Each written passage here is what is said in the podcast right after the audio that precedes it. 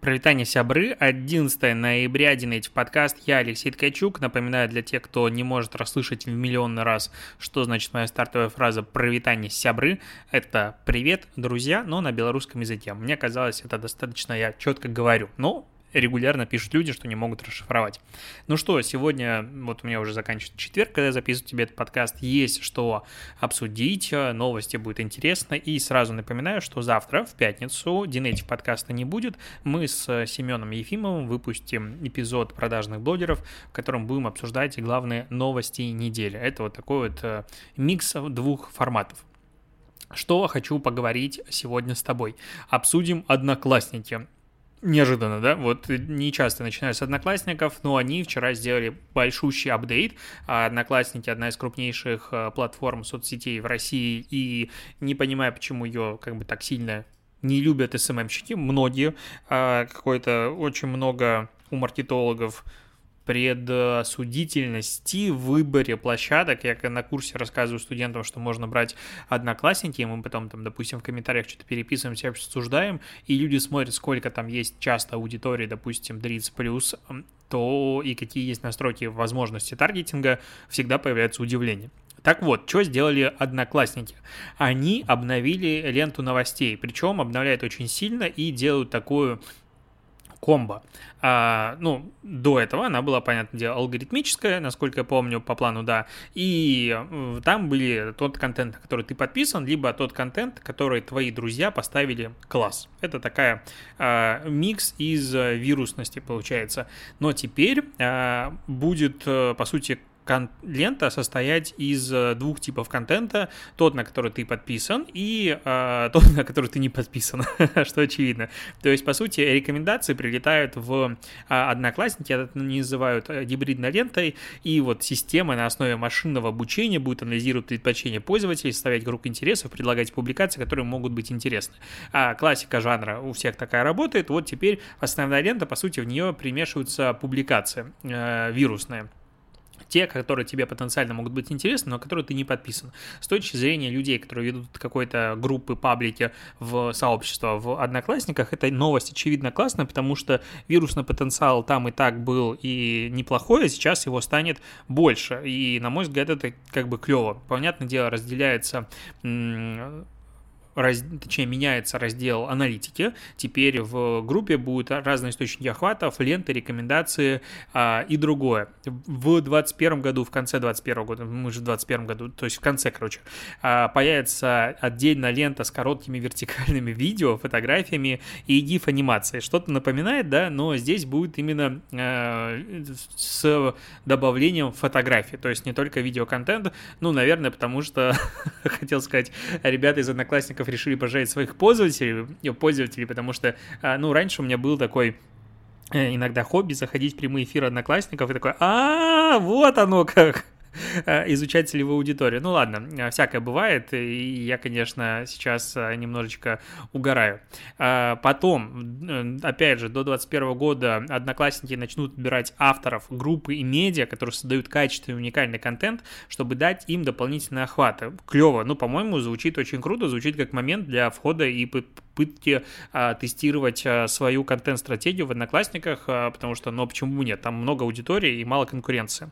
С 22 года фотографии, исчезающие видео под названием «Моменты», то есть stories, они появятся еще и у групп. Дополнительно интерфейс будет в 2022 году адаптироваться под каждого конкретного пользователя. И до конца 2021 года при помощи встроенной системы платежей можно без комиссии оплачивать товары групп и бизнес-профилей внутри соцсети. И продажи в прямых трансляциях появляются. И, короче, много-много обновлений. И ты, когда это читаешь, думаешь, охренеть, это реально огромное, крупнейшее обновление, а, это, ну, как бы действительно сделали большой шаг, и, как мне кажется, такая лента, если она будет работать так, как запланировано, она может подарить ну, вторую жизнь а, контентным платформ, пабликам, контентным медиа, СМИ в Одноклассниках, есть смысл туда заходить. Ну, по крайней мере, потестировать, как мне кажется, тоже а, есть большой смысл.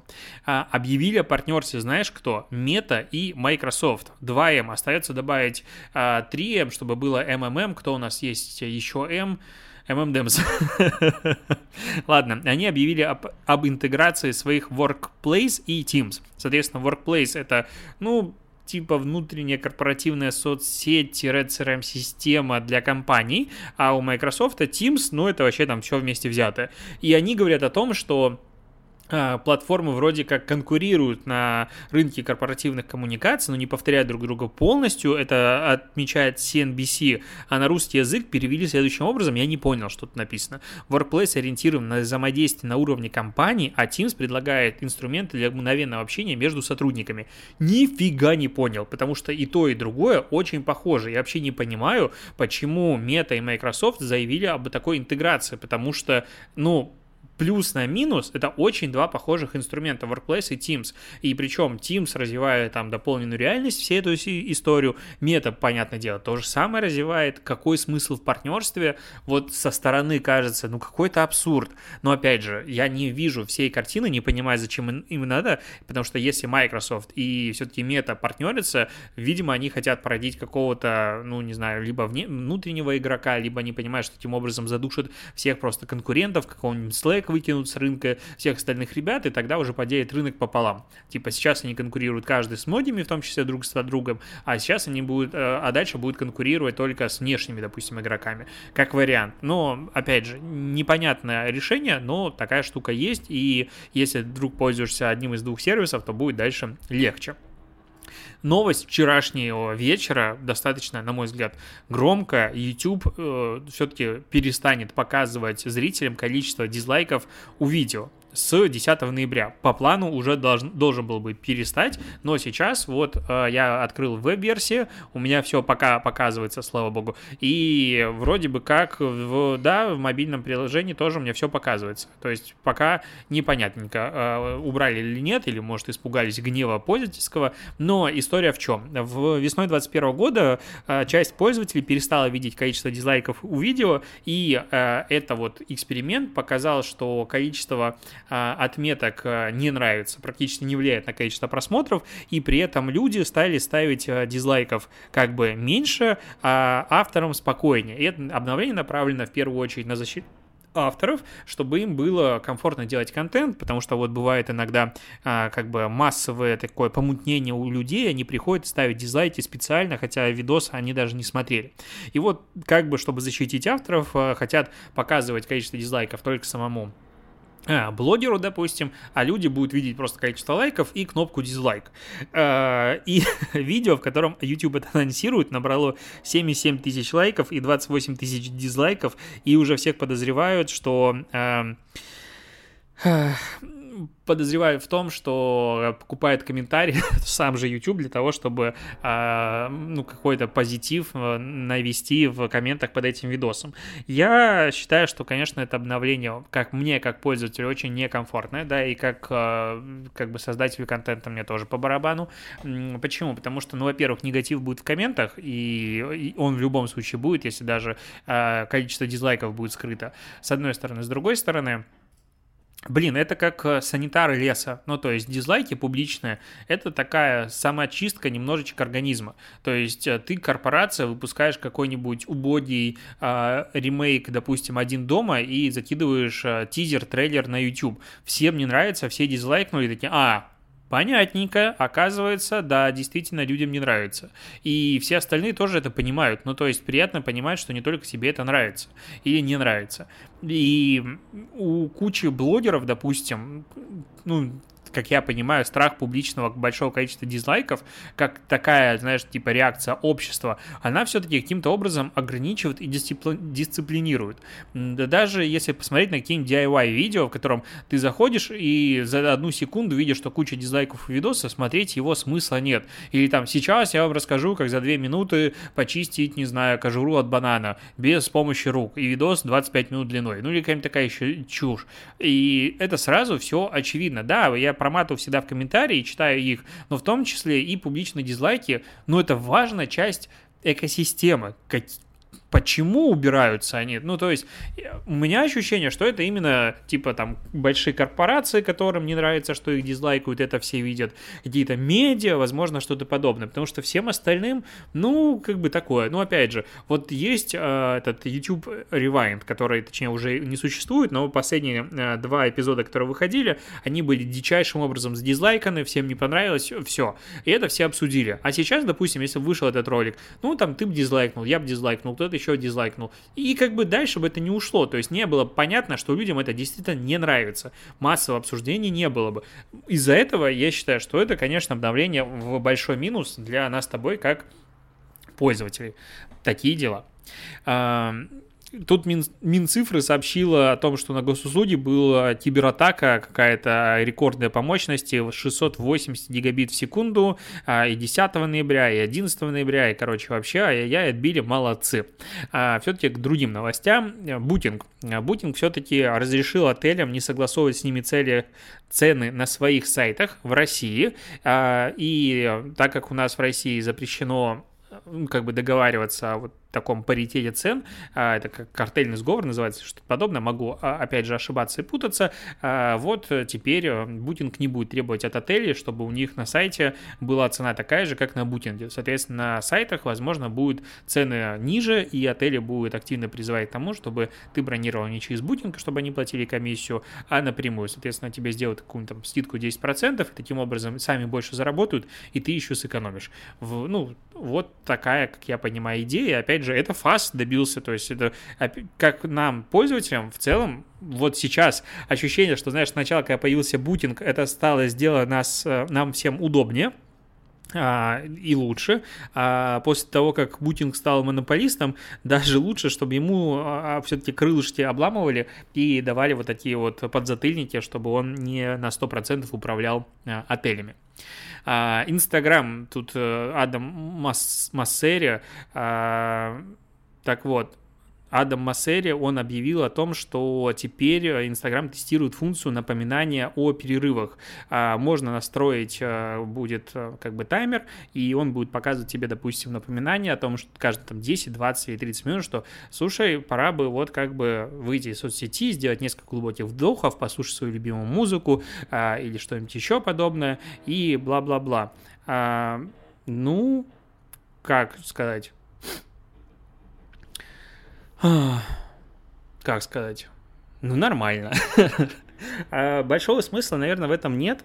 Ну вот честно, мне кажется, что это такие решения а-ля популистские, популистические. Ну, короче, это вот типа, вот, видите, мы заботимся о, о пользователях, мы хотим, чтобы им все было хорошо и остальное, но мы же делаем алгоритм, а, ну, точнее, Инстаграм делает алгоритмы, и вся его э, как бы идея направлена на то, чтобы показать как можно больше контента, чтобы между ними было как можно больше рекламы, чтобы на это можно было заработать. То есть любая платформа, она заточена, это нормально, ну, как бы я, это бизнес, заточена на то, чтобы ты туда заходил и как можно больше проводил времени внутри, конкуренция за внимание. И поэтому, когда платформа, которая заточена на то, чтобы засо- ну, засосать тебя как можно чаще, как можно больше, говорит о том, что вот сейчас мы будем говорить там каждое какое-то количество времени тебе сделай перерыв, я такой, подождите, но вот это как если бы табачная компания проводила бы, не знаю, марафон. ну, так же глупо звучит. ну, кажется, то есть это, это какая-то типа очень-очень э, э, нелогичный шаг для корпорации. То есть это, по сути, делается для того, чтобы успокоить общественность, показать, видите, мы заботимся о, о э, каком это называется здоровье пользователей, ментальном здоровье пользователей, мы хотим, чтобы у них была жизнь и все остальное. У ТикТока уже миллиард лет такая штука существует, когда ты сидишь и три часа ночи, точнее, а, лежишь, листаешь в ТикТоке, и тут тебя, вот, э, там, чё ж ты не спишь, какой-нибудь котик зевает и так далее, типа, тебе пора спать. Такой, а, ну прикольно, да, и дальше пошел. ну, как бы все так делают. А, поэтому я уверен, что этот а, инструмент, ну, не будет никак работать, потом они отчитаются о том, что да, пользователь действительно уходит или что-нибудь еще. По факту ну, ну, ну, опять же, а, таймер в 30 минут при, насколько я помню, ну, очень давно не было, кстати, новых данных по среднему количеству времени, которое юзер проводит внутри приложения Instagram, к сожалению, но когда-то давно, год 2017, была какая-то закрытая конфа для агентств или для клиентов в России, там представитель Instagram говорил по России данные 43 минуты в день и, по-моему, 22 а, захода да, по-моему, 22 захода э, в течение дня, ну, в среднем люди открывают приложение Instagram. Ну, вот тогда такая статистика была. И, соответственно, получается, что средняя сессия 2 минуты, и там каждые полчаса ты точно заходишь э, в инсту. Ну, опять же, усредненное такое значение по всей России.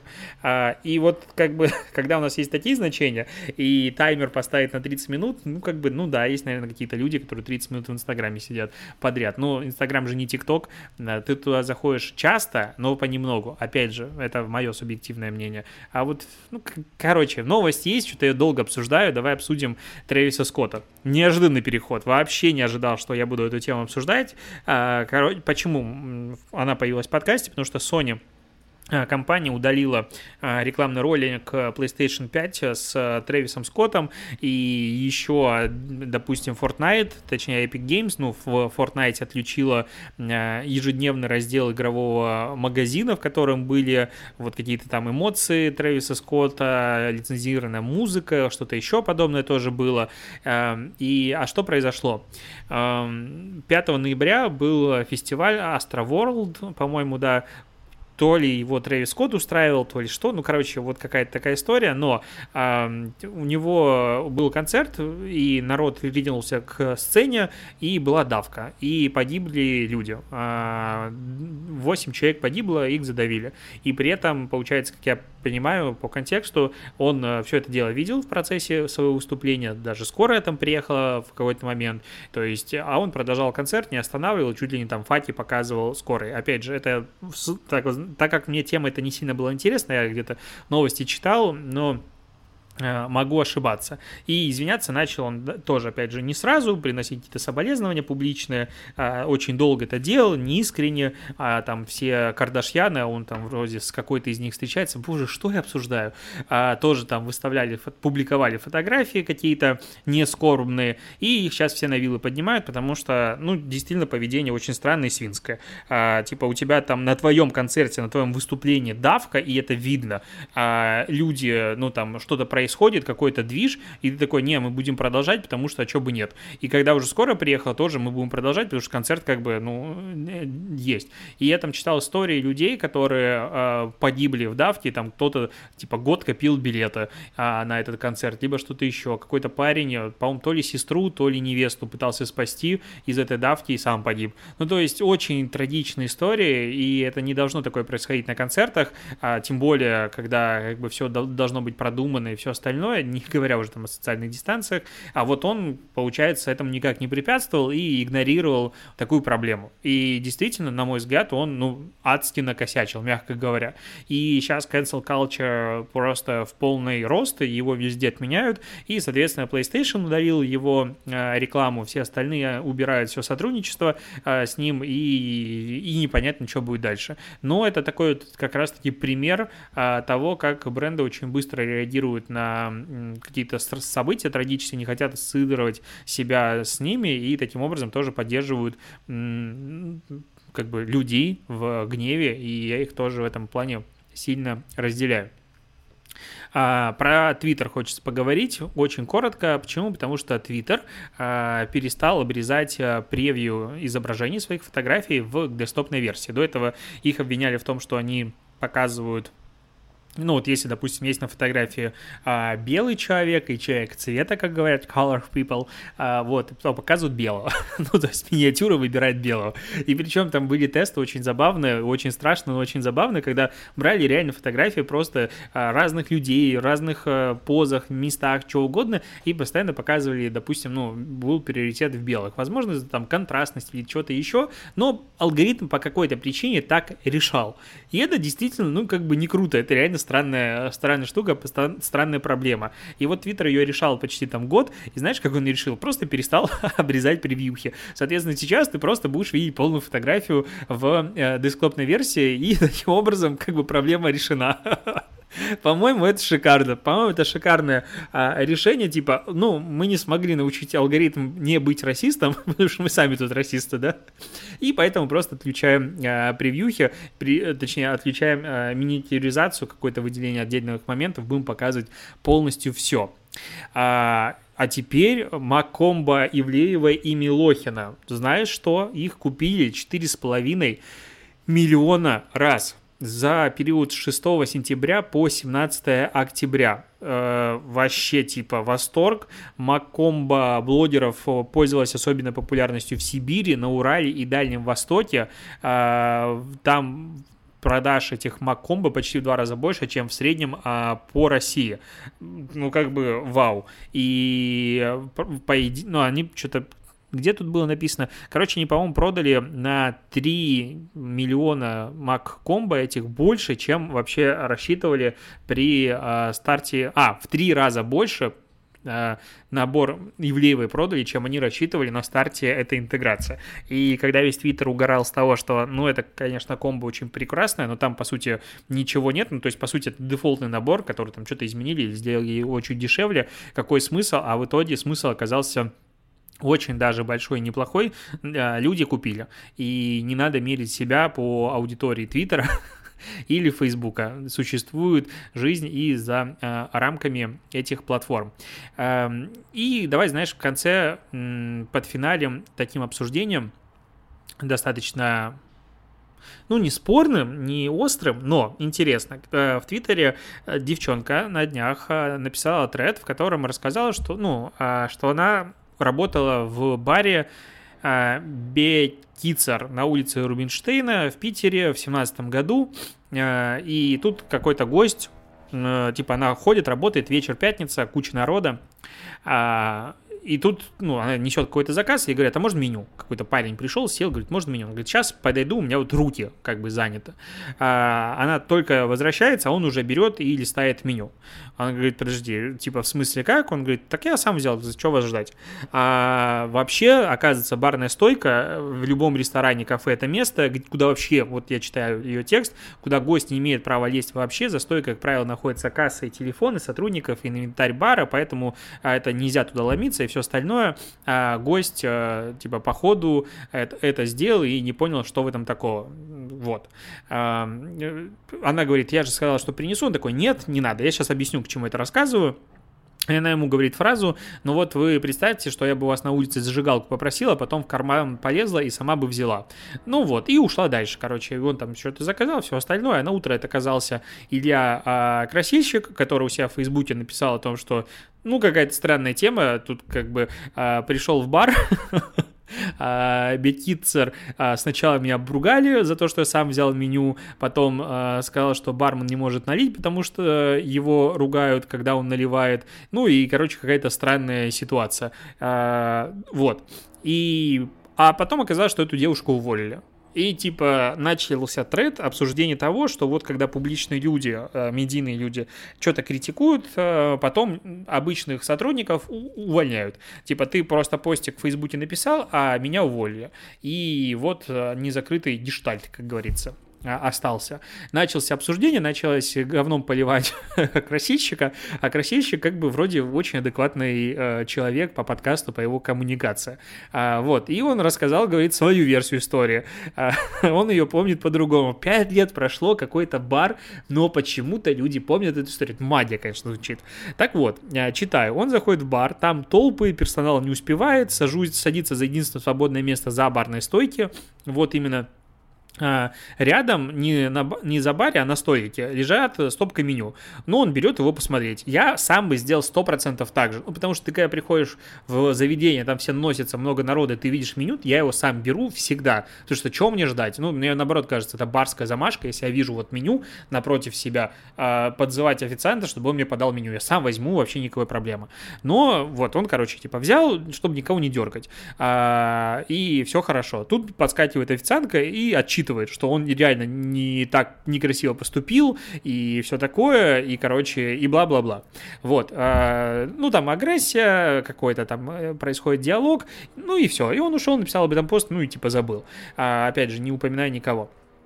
А, в итоге говорит, что с ним потом через какое-то время связался директор этого бара и говорит, что сотрудник много раз хамил посетителям, у них началось терпение, поэтому они его а, уволили. Он, типа, извиняется, что, конечно, так произошло из-за него, но, опять же, увольнял не он, э, хамил не он, и что вы с меня берете? И, опять же, обсуждение, могут ли публично люди а, в принципе, критиковать или не могут они критиковать кого-то вот так, потому что потом увольняют людей, чтобы угодить.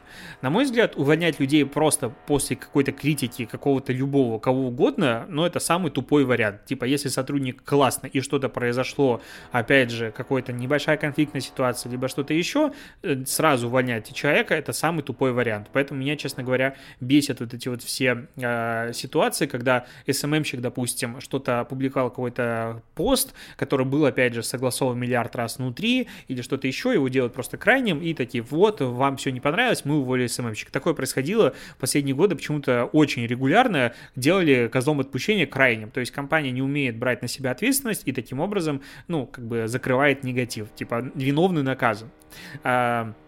А, Поэтому я, в принципе, против э, таких ситуаций. Опять же, если там э, курьеры, были какие-то ситуации, э, кому-то там чуть ли не ведро нассал, вот, ну, наверное, тут уже, да, можно увольнять человека. Но в остальных случаях, опять же, э, все, все определяет тя тяжесть преступления. А можно ли публичным людям что-то такое писать? Я считаю, да, почему нет? Типа, кому-то можно писать, кому-то нет, есть какая-то грань, после которой э, ты не можешь писать свое мнение о качестве сервиса, услуг и чего-то подобного. Ну, я так не думаю. То есть ты в любом случае можешь это писать. Бизнес иногда это воспринимает как какой-то шантаж, манипуляцию и, э, ну, потребительский экстремизм, терроризм, как угодно его можно называть. По причине того, что, опять же, да, есть не самые чистые на руку люди, которые пытаются таким образом э, шантажировать. Но в большей степени, вот, допустим, я прихожу в какое-нибудь, ну, не знаю, место и могу его потом, к примеру, отметить и сказать, что там что-то было плохо. Ну, потому что, опять же, я могу создавать свой контент, в своей ленте я могу публиковать, что как бы хочу, и что ты мне сделаешь? По IP вычислишь или как? Ну, это не совсем корректно. А реагировать или нет, опять же, каждое заведение принимает или компания а, решение самостоятельно. Вот э, я строю дом. А, и подробно описываю его как бы процесс, Э, строительства в телеграм-канале. Э, Ткачуки строит дом, так называется телеграм-канал. И там последние полгода очень много моего, ну, не, не нытья, но, может быть, и нытья по поводу отсутствия нормальных сроков, смещения, коммуникации, всего остального компании, которая мне строит. Она, скорее всего, не знает о том, что я веду такой телеграм-канал. Я, честно говоря, пока не хочу, чтобы она об этом знала, потому что начнется, что мне будет после каждого сообщения писать «звонить» или что-нибудь такое. Я хочу говорить, как я хочу. Дальше, если найдут, пожалуйста, в любом случае я отзывы оставлю, как бы увидят. Но э, из-за того, что мне делают хреново, мне что тогда, не рассказывать об этом? Или там сроки задержат, или что-то еще? Ну, как бы нет. Это вопрос всегда сервиса. То есть делай хорошо, нормально будет, как говорится. Если у тебя все хорошо там с сервисом, качеством услуг и так далее, ну, даже если кто-то вынесет какой-то негатив, это либо одноразовая ситуация, и она легко решается, и могут быть амбассадоры бренда, которые скажут, да ты чё? Ну, вот утрированно, опять же, а, могли бы прийти в комментарии и сказать, да в этом баре лучшее обслуживание ever, там всегда самые классные ребята, ты что такое говоришь, а тебе не могли нахамить. Ну, утрированно, это могла быть одноразовая ситуация, и все порешалось. Но, возможно, как бы это не так происходит. И, ну, что греха таить, действительно могут люди хамить друг другу. Это нормально. Поэтому я полностью здесь на стороне того, что можно комментировать, вообще никакой проблемы в этом нет.